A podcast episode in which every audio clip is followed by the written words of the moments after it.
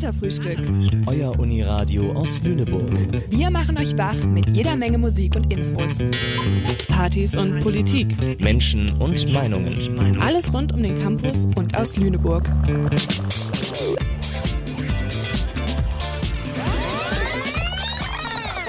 B-Seite, der Katerfrühstück Podcast.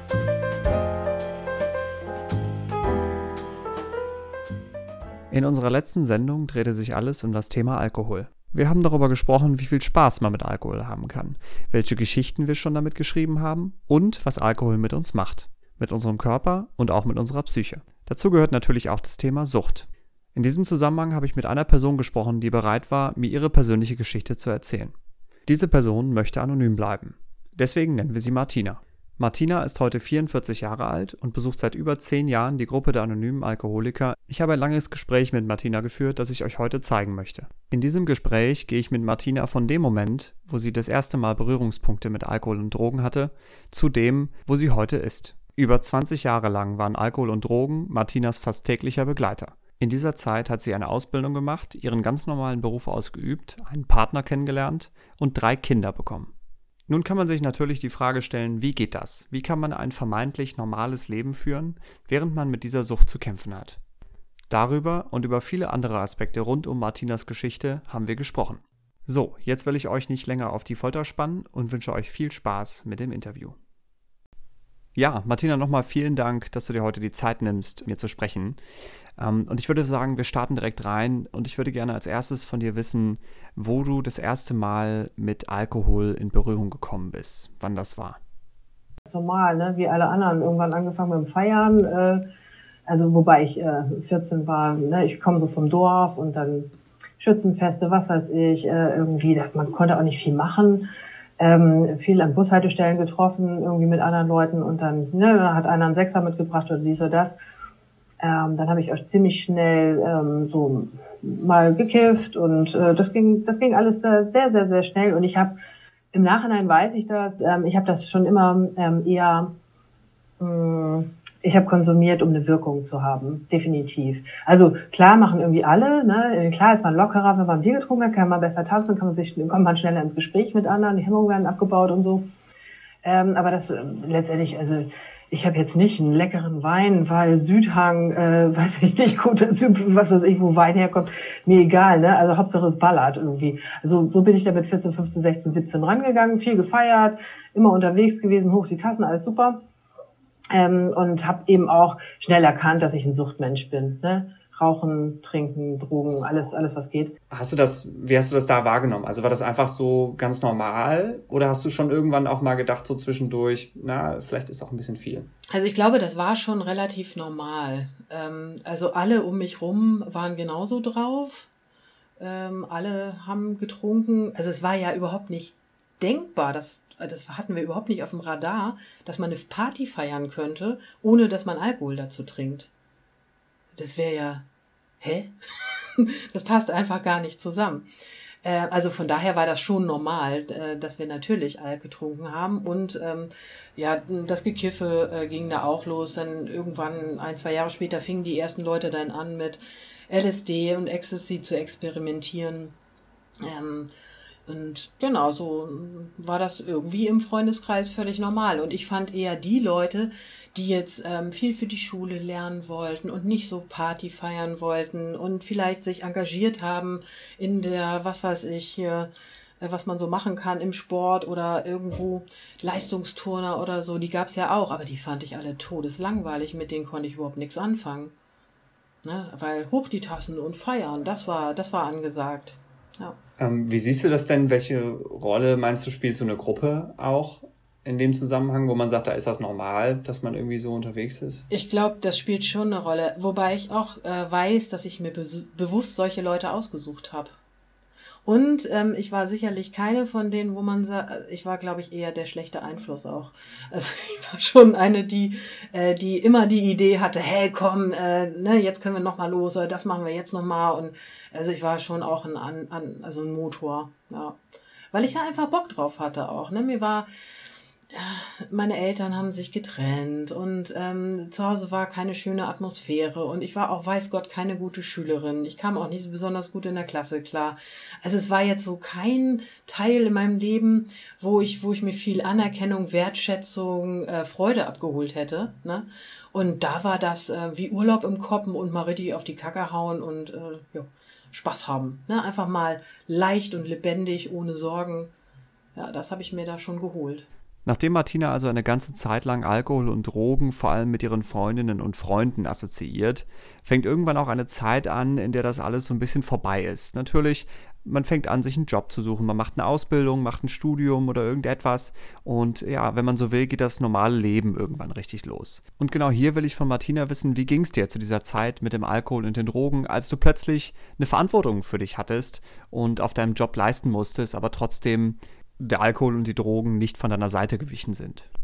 Mm, also ich habe äh, mir dann ähm, so ein Gerüst zusammengebastelt in meinem Kopf. Ähm, also solange ich alles leiste, was die Gesellschaft so von mir verlangt, nämlich meinem Beruf nachgehen, ne? ich wollte auf keinen Fall harzen oder so, aber solange ich arbeite, habe ich ja jedes Recht zu machen, was ich will zu meinem Feierabend. Ne? Ich habe ja die Legitimation dazu.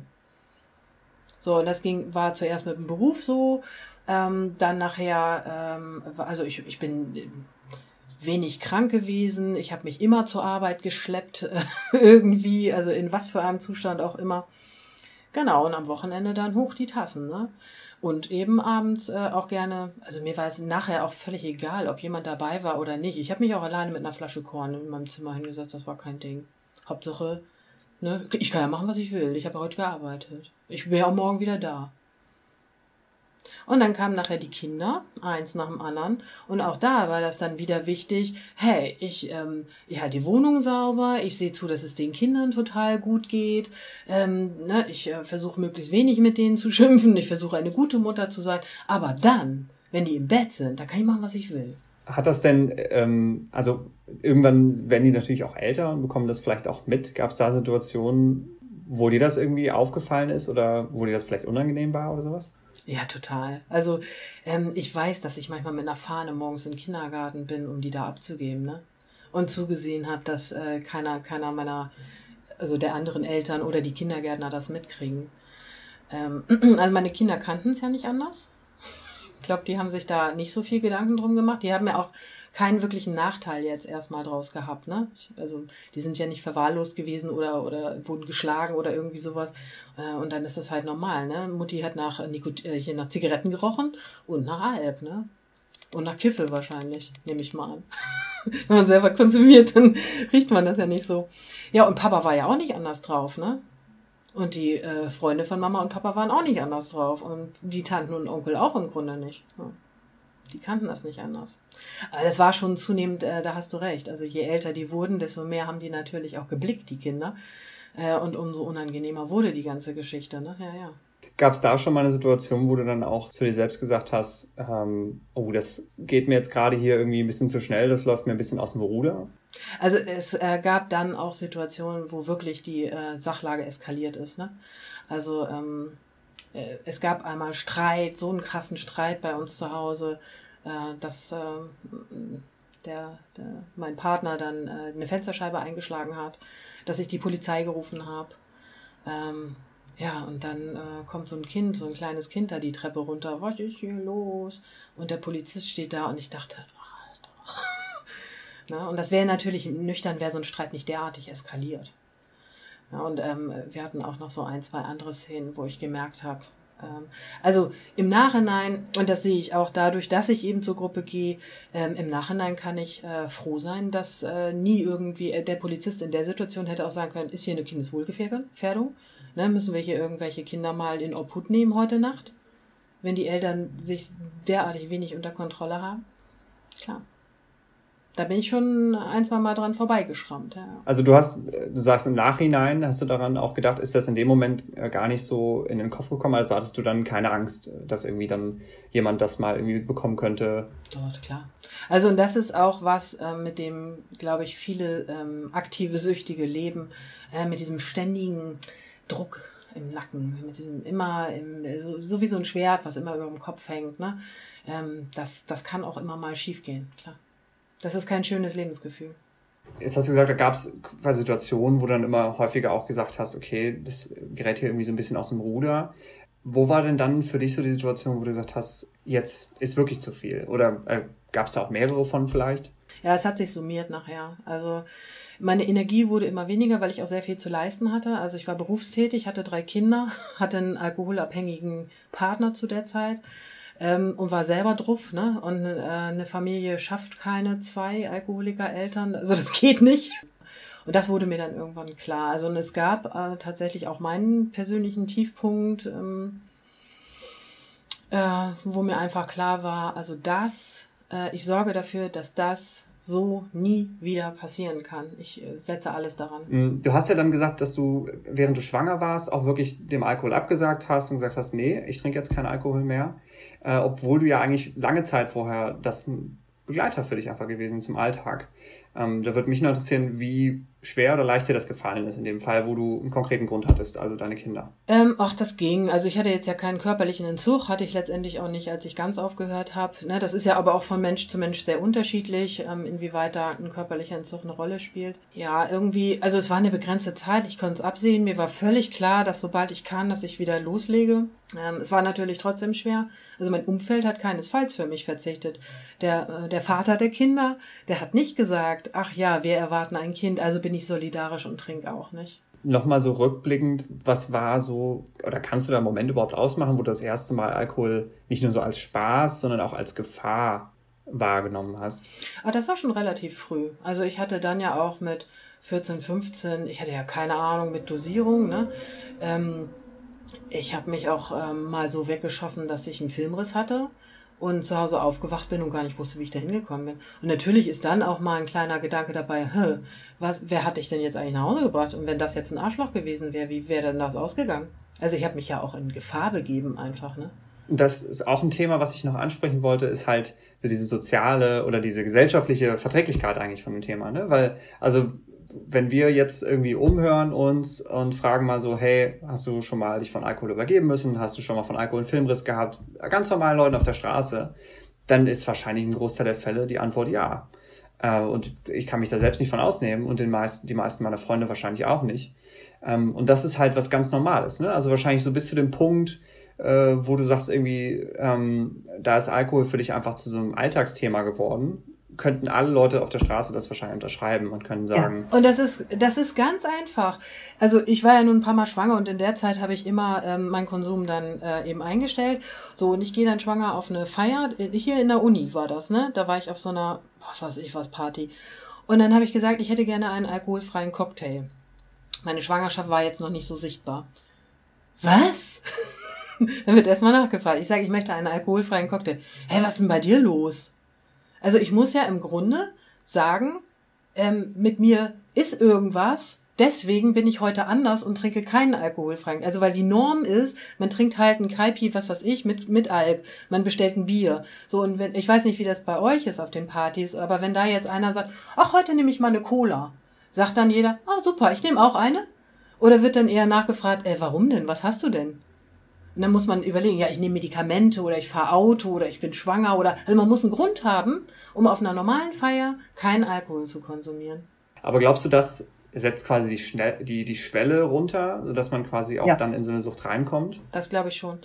Weil es so ähm, ein legitimes Mittel ist, um bestimmte ähm, Bewusstseinszustände herzustellen. Eine Lockerheit zum Beispiel oder ähm, ein Vergessen der harten Woche, ein Entspannen. Das ist, äh, das ist legitim, das wird als eine Möglichkeit hingestellt. Ne? Ähm, es wäre ja auch eine Möglichkeit zu sagen, ah, äh, wenn du entspannen willst, ne, dann meditiere oder geh laufen oder geh in die Sauna, aber Alk ist da überhaupt gar kein gutes Mittel. Könnte man auch sagen. So eine Haltung könnte eine Gesellschaft haben. Also eine Gesellschaft mit 100.000 Alkoholtoten jedes Jahr sollte das vielleicht auch haben. Ja, aber gut, ähm, ich bin sicherlich nicht süchtig geworden, weil irgendjemand gesagt hat, trink mal. Garantiert nicht. Ne? Niemand hat mich zu irgendwas gezwungen, äh, keiner hat mich überredet. Äh, ich will da keine Schuld im Außen suchen. Ne? Das sind Dinge, ähm, letztendlich ging es mir auch einfach nicht gut. Ich war viel zu jung, um mit meinen Gefühlen und mit meiner Trauer und mit meiner Wut und was weiß ich, ich alle hatte, umzugehen. Ich habe ein riesen schwarzes Loch in mir gespürt und wusste überhaupt nicht, wie ich es füllen soll. Und ich habe es äh, lange versucht, mit ähm, Drogen und Alkohol zu füllen. Gut, es hat nicht geklappt. Aber es hat mich äh, im Grunde 20 Jahre meines Lebens gekostet, diese Erkenntnisse. Gut, und dann hast du gesagt, du hast diesen persönlichen Tiefpunkt dann irgendwann gehabt und hast gesagt, okay, jetzt suche ich mir Hilfe. Und dann bist du zu dieser Beratungsstelle gegangen und dann bist du auch äh, auf die anonyme Alkoholiker darauf gekommen. Äh, und dann hast du dich sozusagen in diese Gruppe begeben und hast losgelegt und bist dort jeden Mittwoch hingegangen. Äh, ja, also wie gesagt, ich habe halt ähm, irgendwie gedacht, ähm, die anonymen Alkoholiker, die gibt's schon so lange und das sind die Experten, also die sind ja da Experten, wo mir offensichtlich äh, ja echt was fehlt. Das war ja für mich äh, weiße Landkarte vom Leben. Ne? Und äh, dann habe ich da äh, bei der Drops mich erkundigt, ob es da einen Kontakt äh, irgendwie gibt. Das ist die Drogenberatungsstelle hier in Düneburg. Und ich habe eine Telefonnummer bekommen, da habe ich angerufen. Dann hieß es, ja, kein Problem, äh, Mittwoch 18.30 Uhr kommst du da und da hin. Ähm, das war ich dann auch. Ja, und dann ähm, stand ich da erstmal und habe mir die Leute angeguckt und gedacht, scheiße, was soll ich hier mit diesen ganzen alten Männern? Gut, also es sind halt einfach ähm, viele Männer da gewesen. Und dann ist es auch noch so, dass man ja eine ganze Weile einfach konsumieren muss, bevor es Probleme im Leben gibt. Das heißt, es sind wenig 20-Jährige dabei, weil es noch nicht genug Probleme im Leben eines 20-Jährigen gab. Na, da muss man schon 10, 20 Jahre konsumieren, um dann sich genug Probleme zu schaffen, dass man dann eben auch von einem echten Tiefpunkt sprechen kann. Das heißt, es sind einfach tendenziell sehr viele ältere Männer da. Und äh, ja, ich habe mich erst gefragt, was soll ich mit den ganzen alten Männern hier? Weil die haben ja eigentlich gar nichts mit mir zu tun. Und so eine Stimme in mir hat dann gesagt, na siehste, bei dir ist es doch alles gar nicht so schlimm. Du hast doch noch gar kein Haus versoffen. Deine Kinder sind gar nicht im Heim gelandet.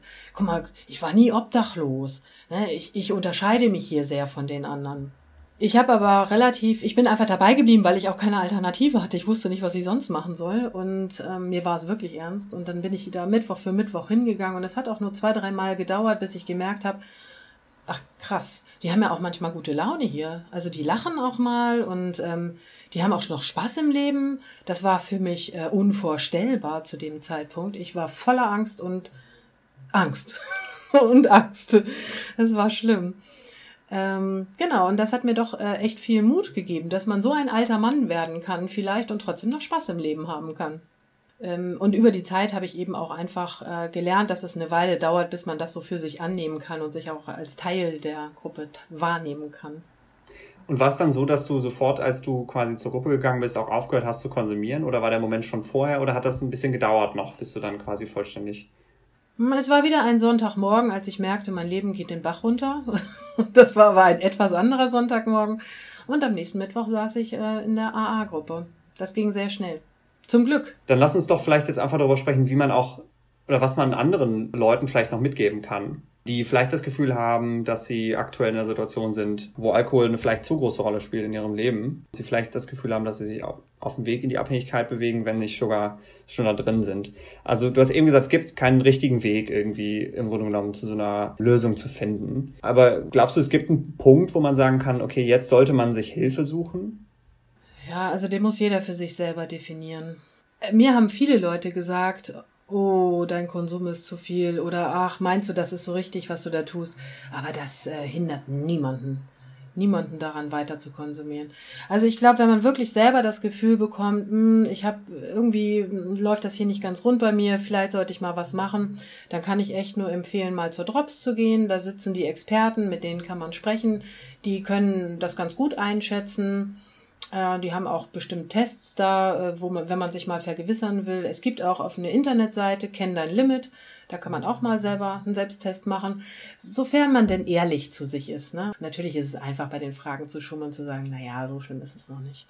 Aber Drops ist eine echt gute Anlaufstelle. Das ist die Drogenberatungsstelle hier in Düneburg. Die haben also wirklich ein gutes Angebot in alle möglichen Richtungen.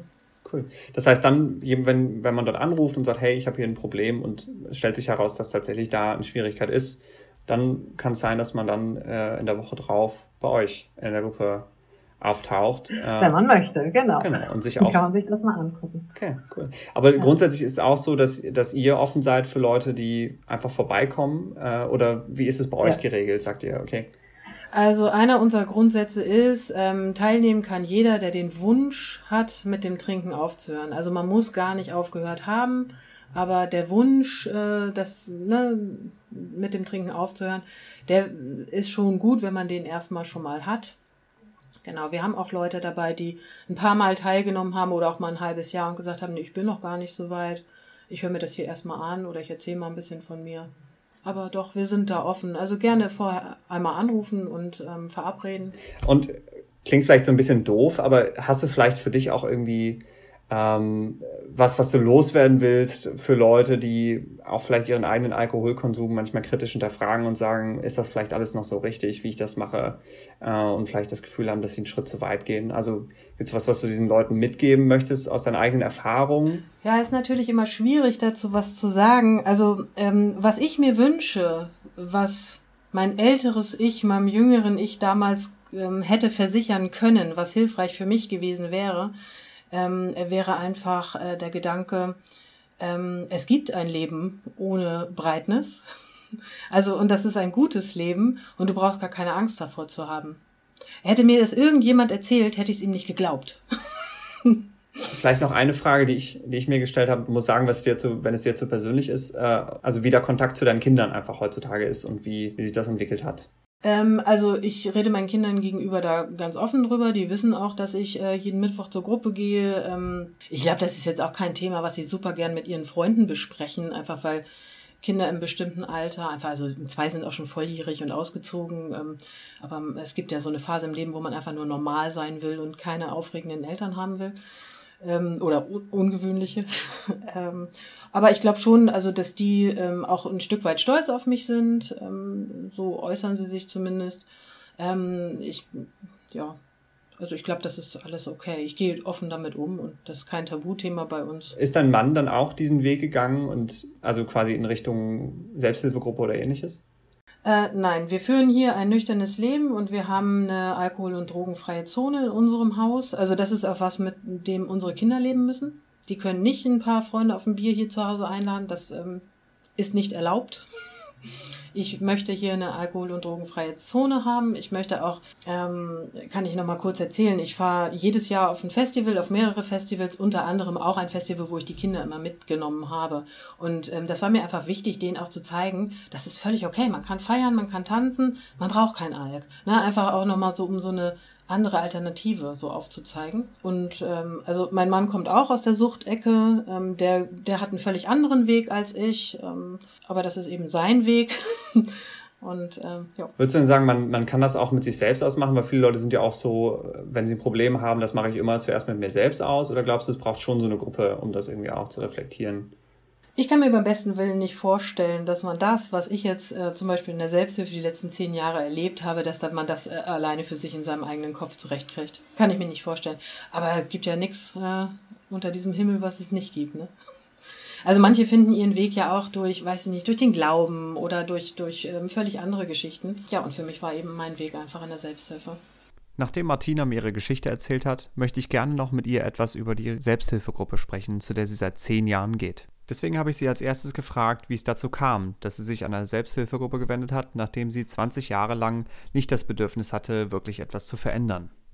Ja, es, ich kam an einen Punkt, ähm, wie viele andere eben auch, wo ich gemerkt habe, äh, wenn ich so weitermache, dann, dann ist echt Ende Gelände. So, ich muss was ändern. Also es war nicht, dass ich dachte, ah, ich würde auch gerne mal ein nüchternes Leben führen, sondern mir war klar, ich kann so nicht weitermachen. Genau, das ist jetzt zehn Jahre her. Und dann äh, bin ich, ähm, ich wusste überhaupt nicht, wie es gehen soll weil ich noch nie irgendwie äh, nüchtern groß gewesen bin, mhm. außer in meiner Kindheit. Also über lange Strecken zumindest. Und ähm, ich hatte auch richtig Angst, ne? weil, also mh, wenn dann so die ganze Feierei aufhört und meine Freunde, die gehen ja alle feiern und was soll ich denn dann jetzt machen? Und dann habe ich eben gedacht, okay, ich werde ja nicht die Erste auf der Welt sein, die dieses Problem hat. Ähm, dann werde ich mal irgendwie mich erkundigen, wie es denn, wie andere das machen. Und dann bin ich zur Drops gegangen und habe da letztendlich auch eine ambulante Therapie gemacht. Aber bis man da dann hin dran ist und so, ähm, habe ich gedacht, da muss es auch, ne? Und AA war mir gleich so, ah ja, äh, das gibt's ja schon ewig, also anonyme Alkoholiker. Ähm, mein Problem war jetzt nicht hauptsächlich Alkohol, sondern einfach egal was, egal was ich konsumiert habe, es war immer suchtmäßig. Ähm, aber ich habe einfach mal gedacht, ach, ich gehe mal hin und, und frage mal nach und ähm, habe ich dann auch gemacht. Ja, Genau, und jetzt bin ich seit zehn Jahren dabei. Ich habe mir auch nie eine andere Gruppe angeguckt. Ich war nie bei den Guttemplern. Ich war, ja, ich bin da in der Gruppe hängen geblieben. Ja. Und inzwischen bin ich auch Sprecherin der Gruppe eben. Äh, mache das seit, ja, seit zehn Jahren bin ich eben da, jeden Mittwoch. Wie ist das in der aktuellen Situation? Also trefft ihr euch weiterhin äh, in Präsenz? Nee, wir dürfen uns seit heute nicht mehr ähm, treffen, weil wir ja aus verschiedenen Haushalten kommen. Ähm, wir treffen uns per Skype. Also das ging bei uns auch ratzfatz. Bei der ersten Welle ähm, haben wir, sind wir sofort von einem Mittwoch auf die, den nächsten, ähm, haben wir uns per Skype organisiert. Ähm, also es ist kein einziges Treffen ausgefallen. Also bei uns fällt nie ein Treffen aus, auch nicht zu Weihnachten, nicht an irgendeinem Feiertag. Ähm, wir haben die Haltung, also wir haben auch jeden Tag äh, uns breit gemacht, wir haben jeden Tag gesoffen ja, dann können, kriegen wir das auch irgendwie hin und machen das möglich, dass wir uns äh, eben regelmäßig treffen, ohne, ne, wir haben auch keinen Feiertag äh, bei unserem Konsum gemacht. Okay, das heißt, äh, Routine ist euch total wichtig, wenn ich das richtig verstehe. Es ist wichtig äh, für uns, uns äh, regelmäßig zu treffen, tatsächlich. Und ähm, also von Woche zu Woche äh, können wir ja uns Dinge aufbewahren, die wir da mitnehmen am nächsten Mittwoch wieder in die Gruppe zum Beispiel.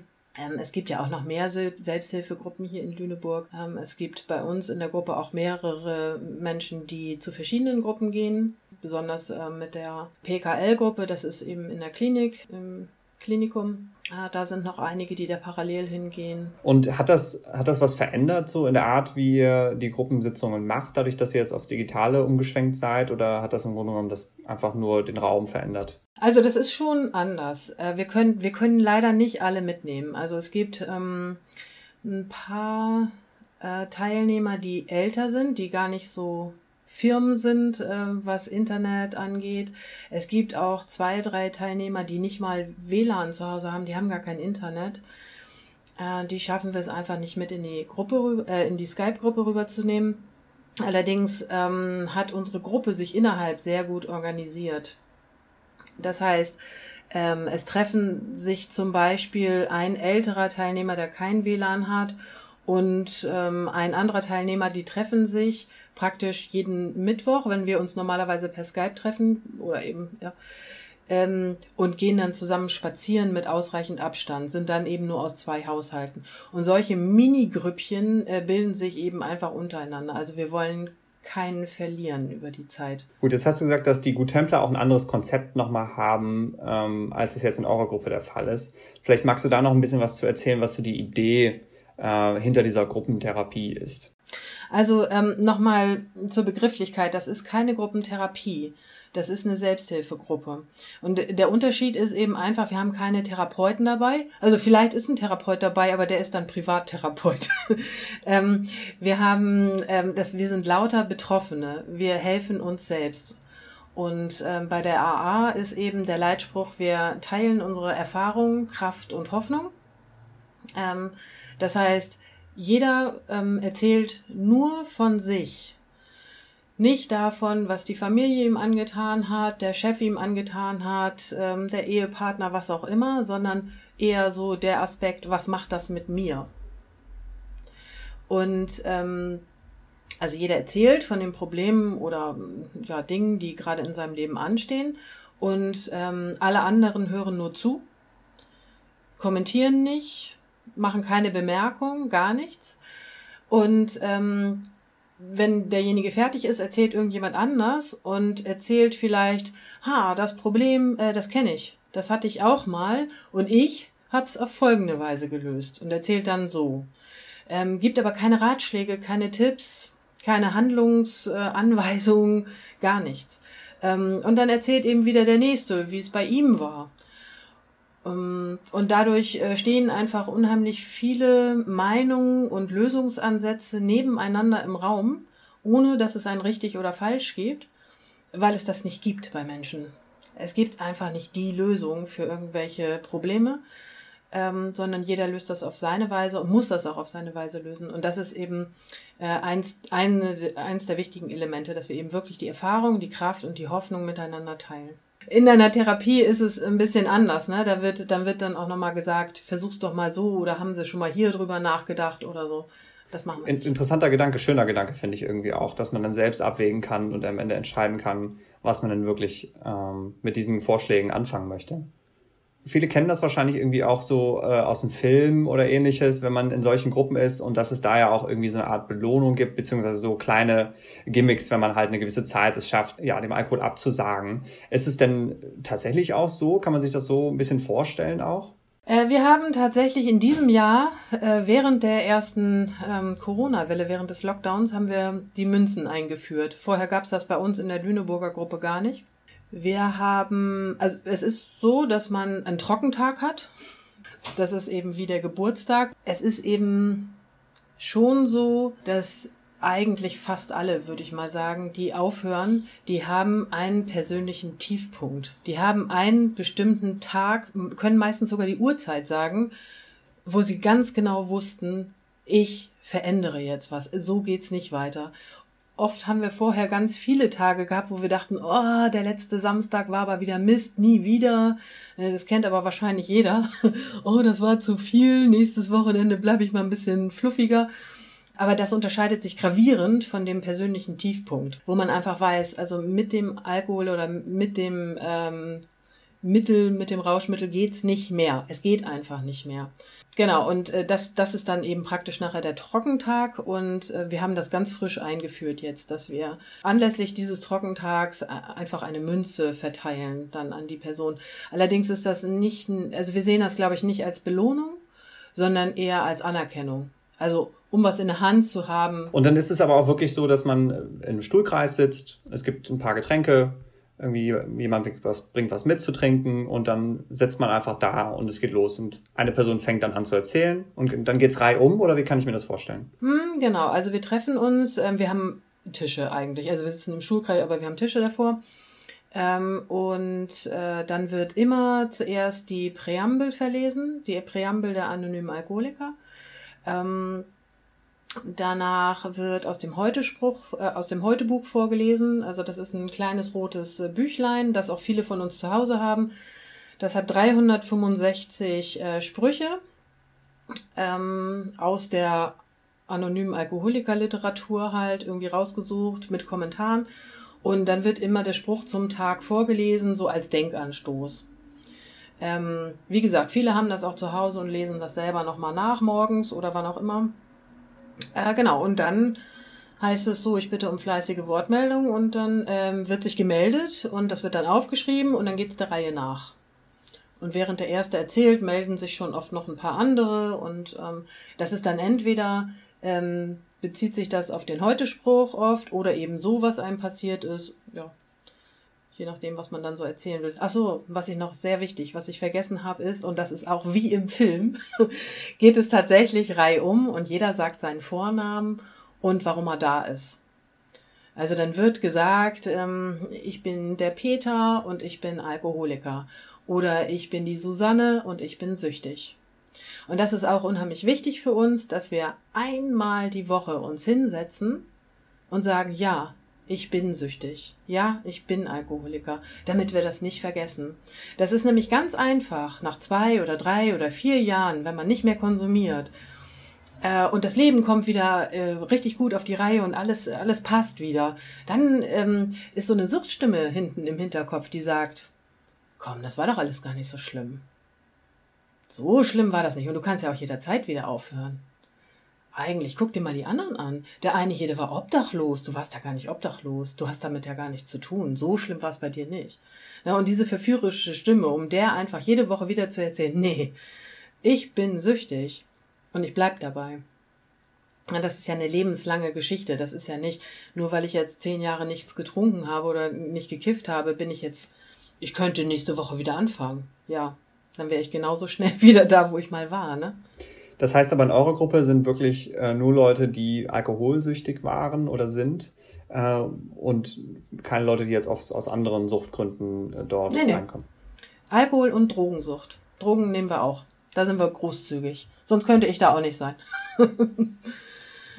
Nur, ähm, also Spielsucht, ähm, also wir würden jetzt nicht sagen, nein, du darfst nicht kommen, aber ich glaube, die können sich bei uns nicht ganz so viel abholen. Das sind eben nicht stoffgebundene Süchte und ich glaube, die sind einfach besser aufgehoben in, in einer eigenen Selbsthilfegruppe. Es gibt allerdings auch ähm, diese, also anonyme Alkoholiker arbeiten ja nach einem Zwölf-Schritte-Programm. Und diese Zwölf-Schritte-Programm gibt es in leichten Modifikationen dann für alle möglichen anderen Selbsthilfethemen auch. Ne? Für Angehörige von Alkoholikern, für Spielsüchtige, für äh, Leute, die Probleme mit der Kontrolle ihrer Gefühle haben und so weiter und so fort. Also das Programm ist ein sehr, sehr gutes Programm und lässt sich auch ähm, anwenden auf andere Probleme und Süchte. Also das heißt zwölf Schritte Programm und das sind eben zwölf verschiedene äh, Gedanken, Impulse, Einheiten, die äh, durchgearbeitet werden. Und bei uns in der Gruppe ähm, ist es eben so, dass wir einmal im Monat einen Schritt weitergehen. Also einen Gedankenimpuls gemeinsam besprechen. Na, also immer der erste Mittwoch im Monat im Januar äh, gehen wir eben den ersten Schritt, im Februar den zweiten Schritt, so dass wir einmal im Jahr dann tatsächlich alle zwölf Schritte durchgegangen sind. Und dadurch, dass ich jetzt schon ein paar Mal dabei war beim Durchgehen dieser Schritte, ähm, das wiederholt sich, aber durch die lange Nüchternheit und die veränderte Wahrnehmung und die neuen Erkenntnisse verändert sich auch meine Interpretation dieser Schritte jedes Jahr wieder. Also das wird nicht langweilig nach dem Motto, ah, den ersten Schritt, den hatte ich ja schon mal, brauche ich nicht mehr, sondern ach ja, krass, die Dimension habe ich noch gar nicht gesehen. Äh, und wenn wir jetzt so ein bisschen äh, zu dir gehen, was würdest du sagen, was gibt dir das, wenn du an diesen ähm, ja, Gruppensitzungen teilnimmst, mittwochs? Ähm, also einmal das, was ich eben schon erwähnt habe, diese Stimme im Hinterkopf, die gerne mal sagt, ach, eigentlich war es ja alles gar nicht so schlimm. Ähm, äh, der kann ich einmal die Woche sagen, ähm, nee, äh, tatsächlich hör dir mal die Geschichten an. Da, das kenne ich ja auch und das kenne ich ja auch. Ähm, wenn dann jemand Neues zum Beispiel mal, und das ist ja so, es kommen ja immer mal wieder Neue in die Gruppe, die gerade frisch und geschockt sind äh, von ihrem persönlichen Tiefpunkt und ganz mitgenommen davon sind und ich gucke mit die mir an, ich höre denen zu und ich erkenne, ja, genau, da stand ich auch mal. Und dadurch, dass ich das immer wieder höre, ähm, vergesse ich das nicht. Und auf der anderen Seite gibt es mir ähm, schon auch was, dass ich eben, ähm, ja, ich, ich bin inzwischen eine von denen, die länger dabei sind in der Gruppe. Ähm, ich kann eben tatsächlich ähm, andere Leute an meiner Erfahrung und ähm, Hoffnung und mal Kraft teilnehmen lassen. Also ich, ich kann die davon partizipieren lassen. Weißt du, da kann ich ein bisschen was zurückgeben von dem, was ich damals bekommen habe, als ich es wirklich bitter nötig hatte, als ich sehr ängstlich und ähm, unsicher, ähm, so am Anfang eines neuen Lebensstands und keine, keine Ahnung hatte, wie ich das regeln soll. Ähm, genau, da habe ich sehr viel Kraft bekommen und das ist schön, das jetzt zurückgeben zu können. Also ich ähm, bin ehrlich gesagt ziemlich froh, dass ich ähm, dieses Suchtproblem hatte und äh, in dieser Selbsthilfeszene jetzt bin. Ähm, ich frage mich manchmal, wie andere Leute das machen, so durchs Leben kommen. Also ich, ich kriege da so viel ähm, an, ja, weiß ich auch nicht, mir gibt das so viel dass ich, also eigentlich wäre jetzt meine persönliche Meinung, jeder Mensch äh, in Deutschland oder auf dieser Erde sollte irgendeine eine Gruppe haben, mit der er so Dinge teilt, ne? Aber gut, ähm, bleibt ja jedem selber überlassen. Und es gibt ja nun Selbsthilfethemen wirklich von A bis Z, ne? Äh, man kann ja wegen allem in die Selbsthilfe gehen. Ähm, auch, auch von meinem Hintergrund, was man so mitbekommt, also es gibt auch Leute, die äh, sich nie irgendwie damit auseinandersetzen, mit ihren eigenen Ängsten oder mit eigenen Problemen, die sie so anhäufen, auch über Jahre und damit auch oft oder lange gut funktionieren oder durchkommen, aber nie wirklich so richtig sich mal hinterfragen. Und ich glaube, das, ja. das hilft total und das ist echt total wichtig. Mhm, auch Besuch beim Psychologen gehört meiner Meinung nach dazu, dass man wirklich, wenn man das Gefühl hat, mir gefällt gerade irgendwie alles auf den Kopf und es wird irgendwie alles zu viel, das ist leider immer noch total verpönt wahrscheinlich merkst du das manchmal bei Selbsthilfegruppen auch, oder? Die sind, dass irgendwie Leute da so ein bisschen sind, naja, hm, irgendwie so die erste Berührung ist schwierig, oder? Äh, natürlich. Also ähm, viele, äh, die das erste Mal da sind, erzählen, ja, ich war letzte Woche schon mal da und habe aber vor der Tür gestanden und habe erstmal geguckt, wer geht denn da so rein. ne? Also das ist natürlich auch ein Schritt, ähm, es ist ein Schritt zu sagen, ja, ich habe da echt ein Problem. Das, das zieht unheimlich viel nach sich. Ne? Also an Konsequenzen fürs eigene Leben. Denn wenn man sich wirklich eingesteht, man hat da ein Problem, dann muss man echt was ändern. Ne? Das geht nicht, dass man es anders haben will, aber alles genauso macht wie vorher. Und das ist natürlich hart. Und das zieht natürlich auch nach sich, dass man, also so im Umfeld, ne, äh, stellt man sich hin und sagt seinen Freunden, ja, ich habe ein Problem mit Alkohol, mit Drogen. Äh, ne, das muss man, das ist alles so ein Ding. So, mir ist wieder eingefallen, ähm, was ich noch sagen wollte mit jede Woche Mittwoch. Ähm, ich habe wahnsinnig viel Zeit in meiner aktiven Zeit ähm, als breite Frau, habe ich wahnsinnig viel Zeit damit verbracht, ähm, irgendwas zu besorgen. Also Alkohol geht ja noch einfach, gehst in den Laden, holst das schnell, ne? Aber wenn du dann ähm, Drogen brauchst, ähm, zum bestimmten Preis vielleicht auch noch und so weiter, das ist schon eine ganz schöne Hin- und Her-Telefoniererei, äh, Hin- und Her-Fahrerei, ähm, Geld besorgen, hinfahren, tralalalalala. Also ich habe viel Zeit und Geld investiert, um ähm, mir irgendwas zu beschaffen, um breit zu sein. Dann brauchte ich auch viel Zeit, um breit zu werden und also wirklich, ich meine, das war jeden Abend mindestens, ne? Oder manchmal auch, wenn ich frei hatte, schon viel früher. So, also wie viele Stunden da drauf gehen. Ne? Dann brauchte ich noch Zeit, um wieder nüchtern zu werden. Denn es ist einfach nicht möglich, bis morgens um drei zu saufen und um sechs wieder bei der Arbeit zu sein. Das geht nicht. Also muss ich wieder ähm, irgendwie Zeit einplanen, um einigermaßen wieder klarzukommen. Und dann brauche ich noch unheimlich viel oder habe ich Zeit gebraucht, um den ganzen Mist, den ich verzapft habe, irgendwie wieder gerade zu biegen. Ne, diese Unzuverlässigkeit, wieder ausbügeln bei anderen Leuten oder meine Ausfälligkeiten oder, oder, oder, ne, wenn mir irgendwas kaputt gegangen ist, weil ich, ne, was auch immer. So, und das hat unheimlich viel Zeit und Energie und Geld gekostet in meinem Leben. Und jetzt gehe ich anderthalb Stunden jede Woche einmal zu so einer AA-Gruppe. Das ist ein Witz. Also wie, wie wenig Zeit ich da nur noch rein investiere und dafür so viel Energie und Geld und Zeit übrig habe. Das kann man sich gar nicht vorstellen. Anderthalb Stunden in der Woche, das sind ein Prozent meiner Zeit. Also das, das ist eine super Investition. Ich wurde neulich mal gefragt von einer Freundin, ähm, ach, musst du da immer noch hingehen? Und dann habe ich gedacht, warte mal, das trifft's überhaupt nicht, diese Frage. Also ich muss gar nichts. Ich bin volljährig, ne? Ich möchte dahin gehen und mir bringt das halt voll was. Und ich glaube auch nicht, äh, ich bin manchmal im Urlaub und dann bin ich ein, zwei Wochen nicht da, ne? Und ich weiß, ich werde nicht sofort rückfällig, wenn ich mal ein, zwei, drei Wochen aussetze. Darum geht's nicht. Sondern es geht einfach darum, weißt du, ich, ich will, ich tue einfach alles, alles, was in meiner Macht steht, damit ich nicht wieder an dem Punkt bin, wo ich mal war. Ja, ich habe jetzt, ich jetzt auch zweimal irgendwie schon gesagt, äh, die Alkoholabhängigkeit hinter sich haben sozusagen. Kann man das eigentlich so sagen oder würdest du sagen, das ist was, was man wirklich einfach für den Rest seines Lebens irgendwie mit sich trägt? Ja, das ähm, habe ich. Also eine Abhängigkeit, eine Suchtabhängigkeit habe ich für den Rest meines Lebens. Das geht nicht wieder weg. Also ich ähm, brauche mir nicht einbilden, dass ich jemals wieder ähm, oder was halt wieder, habe ich nie, äh, dass ich jemals normal ähm, so äh, mal ein Bier trinken könnte. Also kann ich sicherlich. Nächsten Freitag kann ich ein Bier trinken, ja.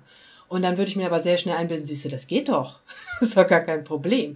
Ne? Und es ist einfach nur eine Frage der Zeit, bis ich wieder genau da bin, wo ich war. Und ich sehe es so häufig. Also ähm, es sind so viele Leute, die eine Weile nicht kommen, die dann nachher von der Rückfälligkeit erzählen. Ähm, es gibt Rückfall ist leider einfach, äh, das gehört irgendwie im Grunde dazu. Damit will ich nicht sagen, jeder muss einen Rückfall haben, auf gar keinen Fall. Ich hatte nie einen, aber ich kümmere mich auch verdammt gut um mich. Ne? Und äh, man braucht sich aber einfach nicht wundern, wenn mal ein Rückfall passiert. Das gehört einfach zur Sucht dazu, genauso wie die Lüge dazu gehört, die, der Selbstbetrug. Ne, das sind alles äh, Dinge, die gehören untrennbar mit der Sucht zusammen. Jetzt hast du auch gesagt, du kümmerst dich gut um dich selbst. Hast du denn noch irgendwie andere Sachen, die du machst, die dir, die dir gut tun, neben dieser Gruppe? Also, also Meditation oder irgendwas, äh, wo du sagst, das, das mache ich irgendwie auch, das hilft mir? Ja, also ich mache schon ähm, einfach viele Dinge, die mir gut tun. So wie viele Leute andere Leute auch, was weiß ich, Sport, ne? ich bin eine Zeit lang viel gejoggt. Ähm, ja, aber ich glaube, es, für mich hat es einfach auch nochmal eine andere Wichtigkeit angenommen, dass es mir gut geht. Ich bin einfach auch nicht mehr bereit, ähm, ja, viel hinzunehmen und auszuhalten. Also das möchte ich einfach gar nicht mehr. Soweit also zum Gespräch zwischen Martina und mir. Und ich weiß nicht, wie es euch geht, aber mich hat das Gespräch ganz schön nachdenklich zurückgelassen. Und ich fand die Geschichte von Martina wirklich sehr beeindruckend, wie sie sich auch wirklich aus eigener Kraft da herausgekämpft hat und durch diese Kraft auch, die die Gruppe ihr gegeben hat, offensichtlich einen neuen Weg für sich gefunden hat, mit dem sie heute, also auf mich zumindest, sehr zufrieden scheint. Ich möchte mich an dieser Stelle nochmal bedanken bei Martina für ihre Offenheit und sicherlich auch den Mut, den es für sie gekostet hat, uns, also mir und euch, diese Geschichte zu erzählen heute. Ich hoffe, ihr konntet daraus auch eine Menge mitnehmen. Vielen Dank fürs Zuhören und bis zum nächsten Mal.